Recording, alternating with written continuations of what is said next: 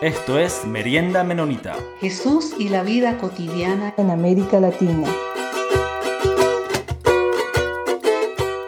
Muy buenas tardes a todas las personas eh, que están aquí presentes en el programa Merienda Menonita. Una cordial bienvenida. Yo soy Alice Lozano y en este momento estamos con, estoy con mi compañero Peter. Eh, ¿Cómo estás, Peter? Hola Alex, ¿cómo va? Aquí estamos en otro lindo día en Quito. Muy bien. Un saludo, saludamos muy cordialmente, de una manera muy especial a nuestra querida Xiomara. Em, ella más adelante nos va a contar un poquito de ella, así que bienvenida, Xiomara. Hola Alex y Peter, muchas gracias por la invitación, gracias por, por tenerme aquí. Ok. Saludos. Pues sí, bienvenida a este espacio de Merienda Menonita y nos gustaría, para iniciar esta conversación contigo, que nos compartieras un poco acerca de ti, de tu trabajo, dónde vives, de dónde eres, a qué te dedicas, etcétera, y lo que tú consideras que nuestros, las personas oyentes eh, deberían saber de ti. Bueno, claro que sí. Este, mi historia es un poco loca, eh, porque pues yo soy de Puerto Rico, de la isla del encanto, donde viene el gran combo y todos esos grandes artistas de la salsa y del reggaetón. eh, estudié química, me desarrollé como maestra de matemática y ciencia y ahora me encuentro acá con mi esposo en Bogotá, trabajando eh, con Justa Paz, con la organización Justa Paz, y en especial mi trabajo es con mujeres. Es más este trabajo de desarrollar y acompañar eh, y formar a mujeres bajo la incidencia política y los derechos humanos de las mujeres. Y tengo 33 años.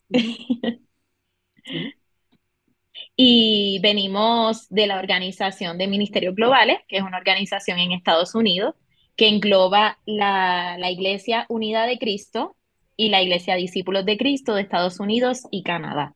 Ellos son los que nos envían acá con el partner o la contraparte, que es Justa Paz. Bueno, muchas gracias, Xiomara. Xiomara Cintrón García, muchas gracias ah, por, por estar aquí con nosotros. Y bueno, ya eh, hace, hace un par de semanas ya escuchamos sobre cómo, cómo ustedes llegaron a, Colombia. Este, y bueno, entonces los que no escucharon el episodio anterior pueden ir atrás un episodio y conocer esa historia de cómo llegaron a, Colombia y cómo llegaron a trabajar con, con Justa Paz ahí. Y, quiero hacer el, mismo ejercicio que, hicimos con, Alex, de contarnos un poco de, cómo, cómo, es el, cómo, cómo es un día de, trabajo típico tuyo en, en, Justa Paz y en este trabajo con, las mujeres. Pues mira, este, ahora mismo, como contó mi esposo en el episodio pasado, eh, pues estamos teniendo problemas con la visa en mi caso, yo estoy teniendo problemas con la visa, así que pues mi, mi trabajo ha disminuido un poco en el territorio, ya que pues no, no he podido viajar, eh, pero desde acá de la oficina, mayormente el trabajo con las mujeres es tratar de eh, llevarles y aplicarles la resolución 1325 de acá de Colombia, que habla cómo la mujer pasa de ser víctima del conflicto a ser un agente principal de cambio y de paz en el conflicto armado. Así que muchas mucha de nuestras tareas, y digo de nuestras tareas porque no soy solamente yo en el equipo, en el equipo somos este, más compañeras también, somos cinco en total. Este, algunas ya están en territorio, otras estamos acá en Bogotá estacionadas, pero nuestro trabajo mayormente consiste en eso, en comunicarnos con las mujeres y llevarle a estas mujeres eh, espacios de formación, de capacidades, pero no solamente dejarlo ahí, sino acompañarlas en el trabajo de, de hacer incidencia en su territorio, de que no solamente ellas se formen y entiendan que son un agente de cambio en este conflicto armado, sino que también entiendan que pueden incidir, que pueden cambiar su realidad, que no tienen que quedarse quietas a esperar a que el gobierno responda. Eh, aparte de eso, pues también trabajamos lo que se conoce como los capitales semilla, que son como un tipo de, de, insumo económico a diferentes territorios para que estas mujeres puedan empezar eh, sus emprendimientos o sus diferentes trabajos. Por ejemplo, hemos trabajado con, otro, otros capitales semillas de años anteriores que son huertas caseras, donde pues ellas no, esto no es un trabajo a gran escala de que cultivan muchas cosas y las venden, sino que se lo comparten en la comunidad. Este, también tienen las gallinas ponedoras, tienen proyectos de reciclaje donde involucran también a, la, a las escuelas que están en la comunidad. Porque no solamente nuestro trabajo es con mujeres, o sea, sí es con mujeres, pero también es con mujeres jóvenes o con niñas. También tenemos, eso es Capital Semilla. También están semilleros, que parece lo mismo, pero no es lo mismo, porque en el semillero trabajamos con niños, niñas, adolescentes y jóvenes, para que este enfoque de género y el derecho de las mujeres se vea reflejado de muy temprana edad, que no espera a que sean mujeres ya adultas, mayores, para empezar a inculcar esta, esta enseñanza y conocimiento de los derechos humanos, de los derechos de las mujeres. Eh, porque, pues, pues bueno, saliendo de lo obvio, Colombia es una sociedad muy patriarcal.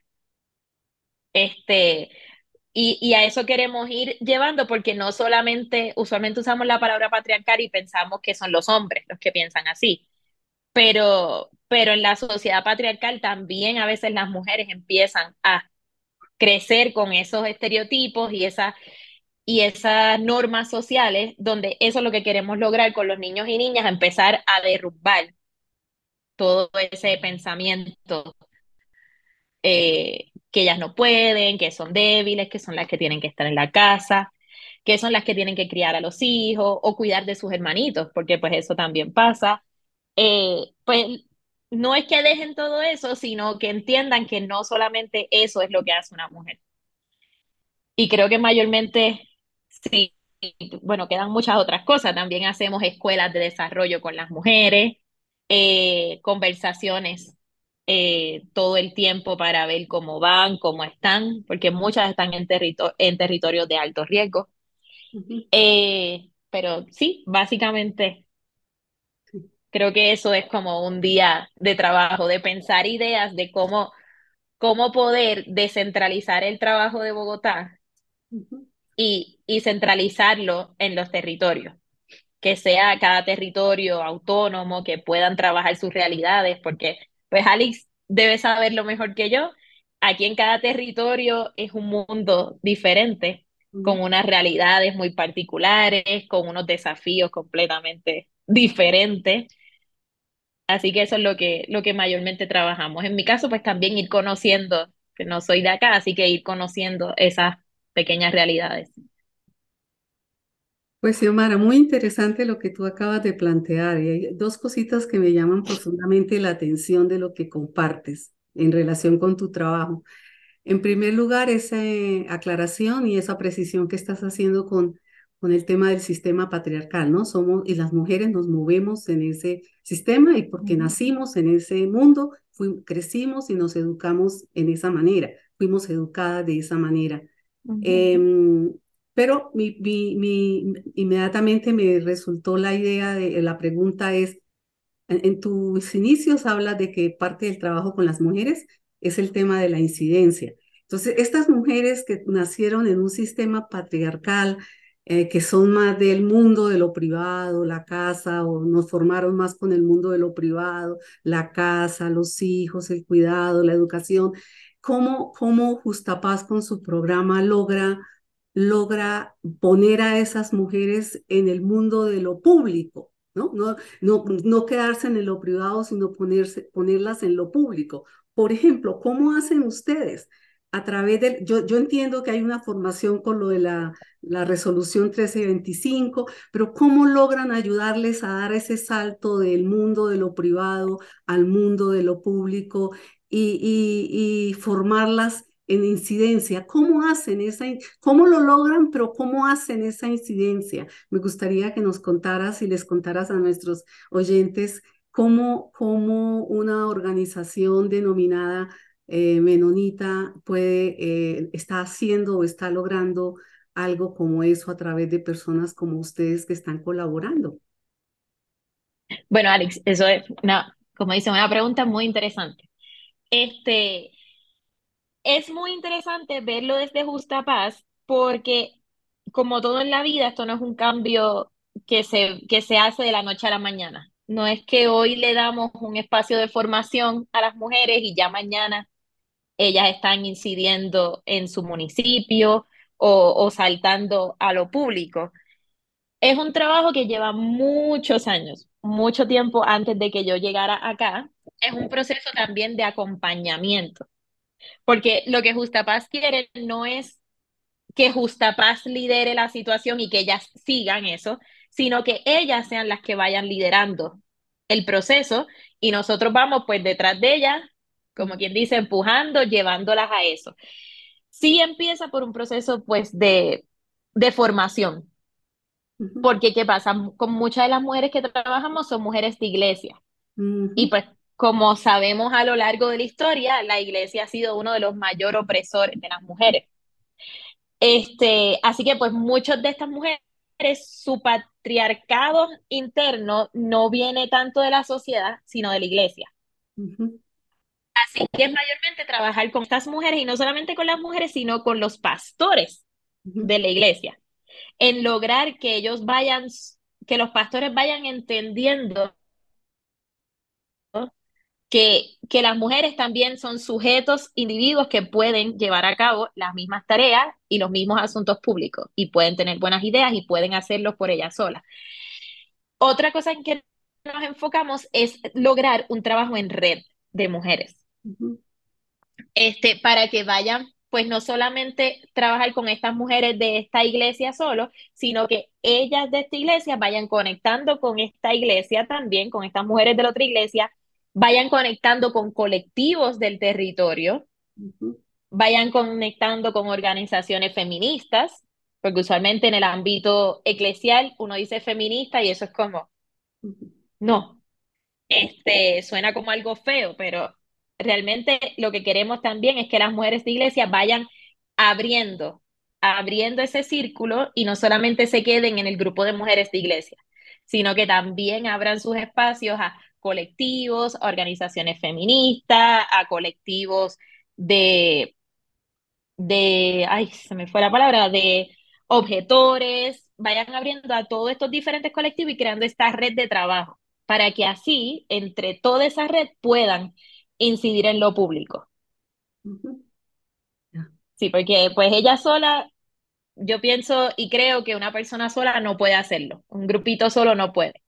Pero si se unen todos estos diferentes grupos, iglesia, colectivo, que son fuera de la iglesia, organizaciones feministas y todo este tipo, iglesia católica, iglesia pentecostal, pues ya ahí pueden abrirse a lo público e ir incidiendo. Y eso es básicamente también el trabajo que hacemos mis compañeras y yo en Mujer y Paz para lograr crear esa red de mujeres. Quizás para, para este, ayudarnos a, este, a, conocer un poquito más de cerca y, de, formas de, de, o sea, a base de la pregunta de Alex, ¿cómo, cómo mismo, entonces ahorita como describiste esa construcción, pero de repente nos podrías conectar, digo, nos podrías contar alguna anécdota de, esta experiencia para, para ayudarnos eh, como llegar un poquito más a, la, a, la, raíz. De repente tenés algún ah, testimonio de, de, estas experiencias ah, que, que, nos podrías contar sobre, sobre este trabajo. Claro que sí, sí. Mientras hablaba de, del trabajo en red, pensaba en esta iglesia eh, en Chocó, donde hubo pues unas ciertas situaciones de que se le, se le estaba ayudando a las mujeres a crear la red, a comenzar el trabajo, se les dio un capital semilla, o sea, el insumo económico para empezar su emprendimiento y las mujeres empezaron a organizarse y a movilizarse. Este, y a los pastores eso no, no les agradó mucho que digamos, así que hubo como una, una pequeña tensión ahí entre las mujeres y lo que decían los pastores, y las mujeres decidieron seguir, las mujeres dijeron no, como que porque ustedes digan que no, sí vamos a seguir, porque esto es nuestro trabajo, esto, esto es a lo que apuesta el Evangelio, de las mujeres que desafían al sistema para llegar a Jesús o para ayudar a su comunidad. Este, en otra ocasión también pasó lo mismo, la misma crítica de los pastores de cómo, por qué a, pero ahí no recuerdo en qué territorio específicamente fue, pero por qué se le está dando este dinero a las mujeres para que hagan esto y no se le está dando a la iglesia, para que la iglesia lo maneje y lo haga, las ayude en eso. Y pues Justa Paz tuvo que sacar la cara y decir no, porque este trabajo es con las mujeres. El trabajo lo van a liderar las mujeres, porque esto es para ellas, no es para la iglesia. Y no es que Justa Paz eh, antagoniza a la iglesia, no, no, quiero, no quiero que piensen eso por lo que estoy diciendo, al contrario, Justa Paz trata de abrir esos lazos de comunidad, de que los pastores entiendan que, que las mujeres también son dignas de, de su dinero, de, de apropiarse de su comunidad y de su trabajo. Y entonces, pero ahí, ¿cuál fue o sea, después de, de haber esas tensiones, uh, ¿cómo, cómo ah, concluyó eso? los pastores luego apoyaron el proceso, eh, lograron entender o, lograron, no sé, de, quedarse, bueno, tenemos diferencias de opiniones, pero vamos a, a dejar que ellas sigan. ¿Cómo, ¿Cómo resolvió eso? Sí, básicamente ellos lo aceptaron este, y lo, lo apoyaron, claro, con mucha resistencia al principio, eh, pero no es que solamente se hizo eso y Justapaz los dejó a que los pastores y las mujeres ah. resolvieran, sino que se, se, fue dando un proceso también de, ahí es donde entra la otra área de Justapaz, que es el área de iglesias santuarios de paz o construcción de paz, ahora se llama, donde ellos entonces también intervinieron en ese proceso de consolidar las heridas que había y de también darle formación a estos pastores. Y, no lo digo así de como hay pobres personas que no saben lo que hacen y que Justapaz tuvo que entrar a salvarlos. No en ese sentido, sino un diálogo, un proceso de, de vamos a, a, leer la Biblia nuevamente, vamos a, a ver cómo se ve esto. Y, ese proceso de formación en, en, temas de derechos humanos de las mujeres, derechos de las mujeres, de género, todo lo de las redes no, no lo aceptaban, pero luego fueron, ok, vamos, vamos a ir viendo, a escuchar lo que, lo que tiene que decir Justa Paz, lo que con todo este tema de que las mujeres pueden ser tan libres. Pues mira, Xiomara, me parece que es un desafío grande. Yo, yo sé de lo que estás hablando de cuando uno entra a los territorios y está tratando de trabajar con grupos de mujeres, como tú dices, donde la mayoría son de iglesias cristianas. Me imagino que son varias denominaciones, eh, que no son solamente grupos menonitas, sino que son mujeres de varias denominaciones. Y este contrapunteo a veces entre el tema de la organización que entra y la, y la perspectiva del trabajo con que las iglesias han venido trabajando y, y, protegiendo y salvaguardando eh, la autonomía de las mujeres.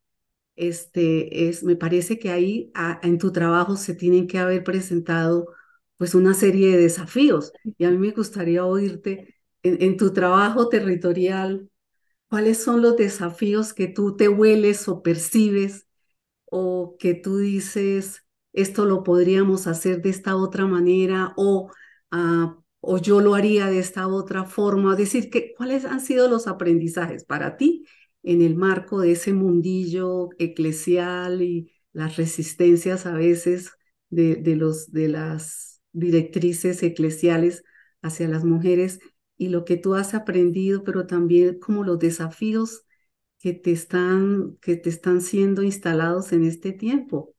Sería interesante oírte. Sí, sobre sí, sí, Alex, hay muchos desafíos. este, comenzando por, por la por el abrir el espacio para hombres que no son de la misma denominación, comenzando por ahí, porque hay a veces grupos de mujeres que, no, ella es católica, no puedo, o sea, no podemos trabajar con ella. O son campesinas y creen así como en la Pachamama y eso es muy, muy abierto porque el creador es Dios, o sea, no. Eh, empezando por ahí, ese es un, un gran desafío porque pues todas son mujeres, pero que no quieran unirse a veces a trabajar, pues es como, ¿por qué? Todas queremos lo mismo, que es cambiar la realidad, cambiar la sociedad para bien.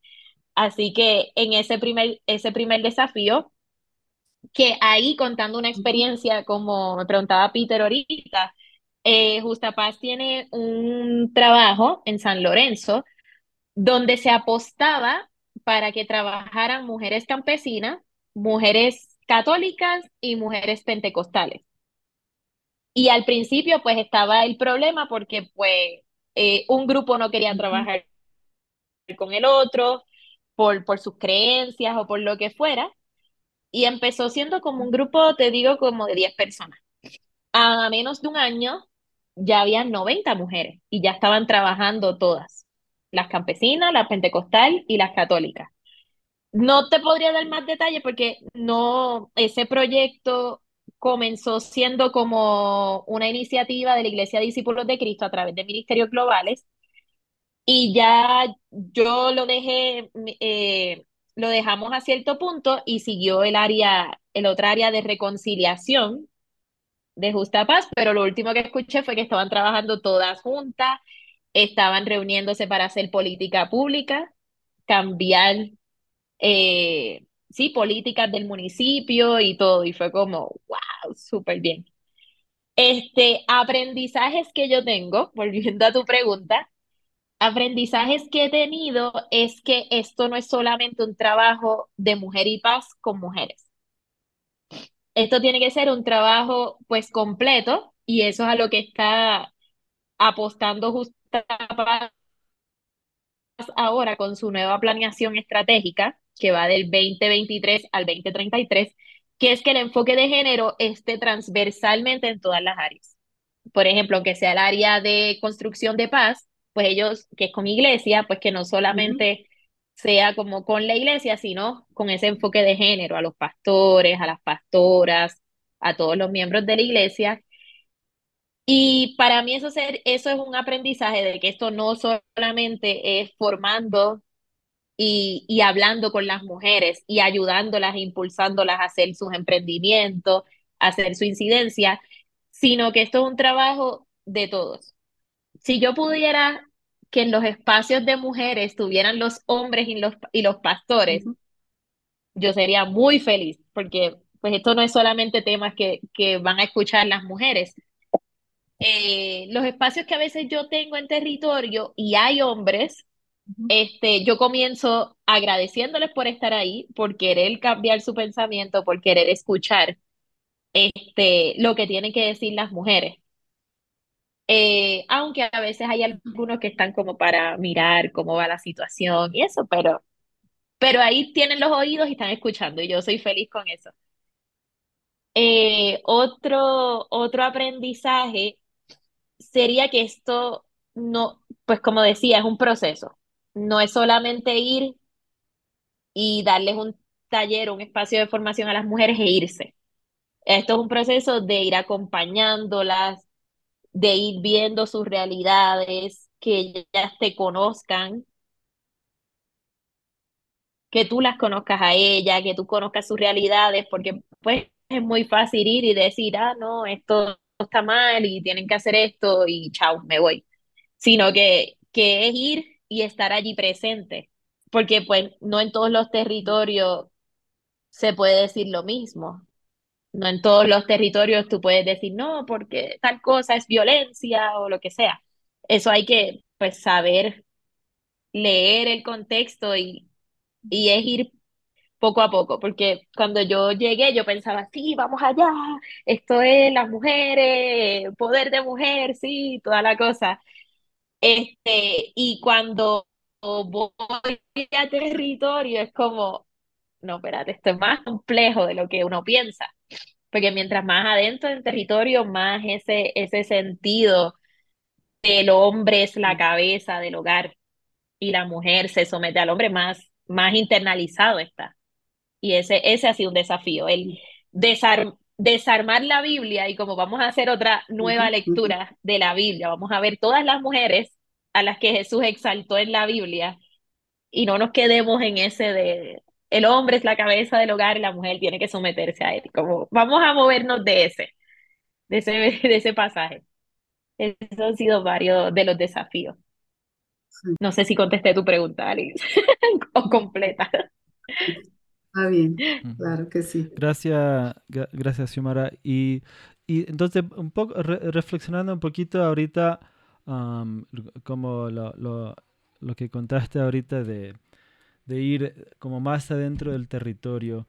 Quería ver, y, y hemos, hemos reflexionado un poquito sobre esto antes en, en, el podcast, de, de, esta idea de que lo que es uh, lo que, lo que es uh, este, campesino, todo lo que es afuera de la ciudad, todo lo que es eh, cerca de agricultura o, o, o, lejos de, de, la tecnología o lo moderno, es automáticamente este, antifeminista. Um, pero cuando en realidad hay mucha sabiduría que viene también de, esas culturas y de esos diferentes um, espacios, ¿no? Entonces, uh, ¿qué, reflexión tendría sobre, sobre eso de que, uh, o sea, lo, lo, campesino o lo fuera de la ciudad, como, como ahorita estabas uh, este, este, como explicando un poco de eso, de que toca acercarlo de, de otra forma y, y, de, y, de, no pensar automáticamente que, que vamos a venir a, a, demostrarle cómo se debería pensar, ¿no? pero de que mm. también las mujeres y los hombres en esos espacios tienen tipos de sabiduría que quizás no, no, no, no entendemos o, o, o necesitamos aprender en conjunto cómo apoyar a las mujeres um, en, esos espacios. Y a la vez, las personas y los hombres y las mujeres de las ciudades también quizás pueden aprender algo de, eso también. No sé si tendrías algo uh, para reflexionar al, al, respecto. Sí, mira, pues yo te diría que usualmente uno piensa, pues lo que tú dices, como, ay, son campesinos, no saben nada, pobrecitos, hay que ir a salvarlos este, porque somos tan desarrollados. Mm. Aquí estoy siendo sarcástica, por si acaso alguien no está viendo mi cara, que sepan. Eh, pero realmente es más ir a territorio y demostrarle a ellos todo lo que hacen. Y especialmente con las mujeres, porque muchas de estas mujeres, uno se sienta a preguntarle, ¿cómo empezó tu día hoy? Me dicen, ah, yo estoy despierta desde las 3, 4 de la mañana para hacer desayuno, este, para lavar la ropa, para preparar la comida, para preparar esto, para dejar limpia la casa, para tener mi momento de oración antes de, antes de que se levante la gente de mi casa, para poder salir al culto. Y yo así mirándolas como, mm. ¿qué? O sea, yo me levanto a las 10 y me levanto muerta. O sea, como ustedes pueden hacer tanto y ustedes a veces no, no piensan que como soy, como soy mujer, no soy capaz de hacer tantas cosas. Y es realmente a través de nuestros espacios de formación demostrarle que todo lo que hacen es súper importante. Y todo lo que hacen cuesta trabajo, cuesta dinero, o sea que ellas están en trabajo no remunerado, que porque a lo mejor alguna no trabaja o no tiene un trabajo que le de oficina 8 a 5 que le paguen mensualmente, sí todo lo que hace conlleva una remuneración. Claro, en este caso uno lo hace porque es su familia y uno ama a su familia y pues a quién le va a cobrar. Pero, pero que es igual de importante que el esposo o el hijo o, o el hermano que sale a trabajar y trae dinero en efectivo. Y usualmente cuando yo tengo estos espacios de los diferentes tipos de violencia y hablamos pues de la violencia económica, este, que les menciono todos esos trabajos no remunerados, porque yo les digo, si yo quiero comida y yo no la quiero hacer, tiene que yo tengo que pagarle a alguien para que me dé comida. Si yo quiero que alguien me cuide a mis hijos y, y no lo quiero hacer yo, tengo que pagar. Y, to, y empiezo a mencionarle y tú ves las caras de ella de como que, wow, es verdad, yo hago todo eso.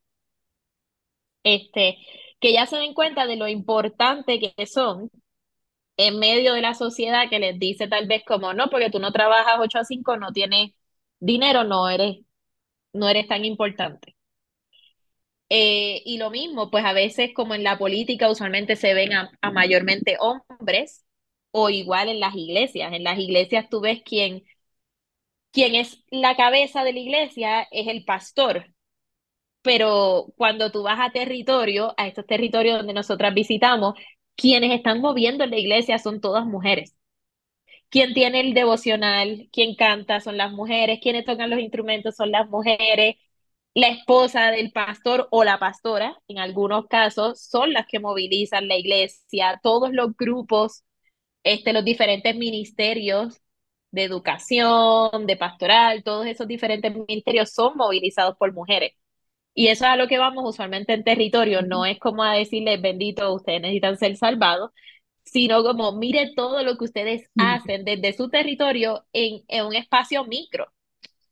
Imagínense todo lo que pueden hacer en un espacio macro, si se unen, como les mencionaba ahorita, si se unen con otros colectivos, con otras iglesias, si crean toda esa red, todo lo que podrían hacer. Y es mayormente eso. Me imagino que para ti otro desafío ya en este momento, bueno, ya estamos en el momento de cierre, pero me parece oyéndote que otro desafío ha sido el tema de, de lo rural y lo, y lo urbano, ¿verdad? Porque nosotras vamos, o los, los que vivimos en la ciudad, vamos al campo con una mirada más urbana y queremos mira, hacerle la mirada a ellos desde nuestra propia óptica y nos olvidamos que al encontrarnos con el campesino, con la persona afro o con la persona indígena, pues es un encuentro de saberes, ¿no, Xiomara? Es, nos encontramos. Claro. Y que tanto, me imagino que tú lo has experimentado, tú también has aprendido mucho de, de ellas o de ellos, ¿no? En, en el campo. Claro. Así como ellos han recibido tanta bendición seguramente de parte tuya en el acompañamiento y en el trabajo conjunto. Pues yo creo que esos siguen siendo los desafíos, ¿verdad que sí? Esos son las y las posibilidades que en el camino al encontrarnos con otro ser humano. Pues mi querida Xiomara, ya muchas gracias por este tiempo. No sé si quieres decir algo más que te, que te quedó ahí en el tintero y tú dices, quisiera decir algo que se me escapó. Tienes la oportunidad de decirlo en este momento. A eso, quería añadir a eso que mencionaba del desafío de lo rural y lo urbano. Este, pues volviendo a repetir que soy de Puerto Rico, que es una isla que mide 100 por 35 metros, eh, eso, la distancia ha sido, ha sido un desafío, porque cómo estas mujeres logran hacer todo lo que hacen con la distancia que hay de por medio, este, lo bravas que son, lo bravas, pero no en un mal sentido, en mi país brava es que son unas duras. este, lo dura que son haciendo todo esto y sí, como tú dices, todas las enseñanzas que me han dado, que yo, que uno piensa, no, uno es de la ciudad, uno está mejorcito. No, yo veo que soy una floja al lado de estas mujeres que hacen tanto y, y tanto amor que dan, o sea, de, de, de lo más o lo menos que tienen siempre siempre nos reciben con brazos abiertos a nosotros de la ciudad y, y nos quieren dar todo y es como, mira, tranquila, estamos bien. Este, ese es uno de los territorios que fuimos que tenían una huerta casera, nos dieron para llevarnos a Bogotá unos cocos, eh, lechugas, nos dieron un montón de, de, de hortalizas para regresarnos y fue como, wow, que, que, que uno ve que de lo, de lo poco o de lo, o de lo más que uno tiene, como ellos como quiera dan. Así que esto es para ellas, es un trabajo para ellas y lo duras que son. Bueno, Xiomara, muchas gracias por su tiempo. Agradecemos profundamente su tiempo, su participación, toda la riqueza con que eh, llegaste hoy a la mesa para compartirnos y para que también nuestros oyentes en cualquier lugar donde se encuentren puedan eh, escuchar y puedan asimilar un poco de toda esa puesta que tú nos has traído. Muchas gracias, eh, Xiomara. Gracias, gracias por la invitación. Eh, y también agradecemos a todas nuestros queridos oyentes en cualquier parte del mundo donde están acompañándonos y siguiéndonos. También agradecemos a, la Red Menonita de Misión y a la revista Anabaptist World por hacer posible este espacio. Y también nos pueden seguir en Instagram y en Facebook como Merienda Menonita. Pues muchas gracias y buen resto del tiempo para cada uno de ustedes.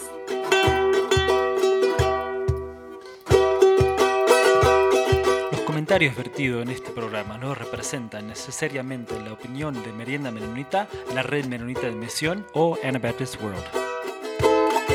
Esto fue Merienda Menonita. Siempre estamos atentos a sus opiniones y preguntas y nos pueden escribir al info arroba meriendamenonita.com.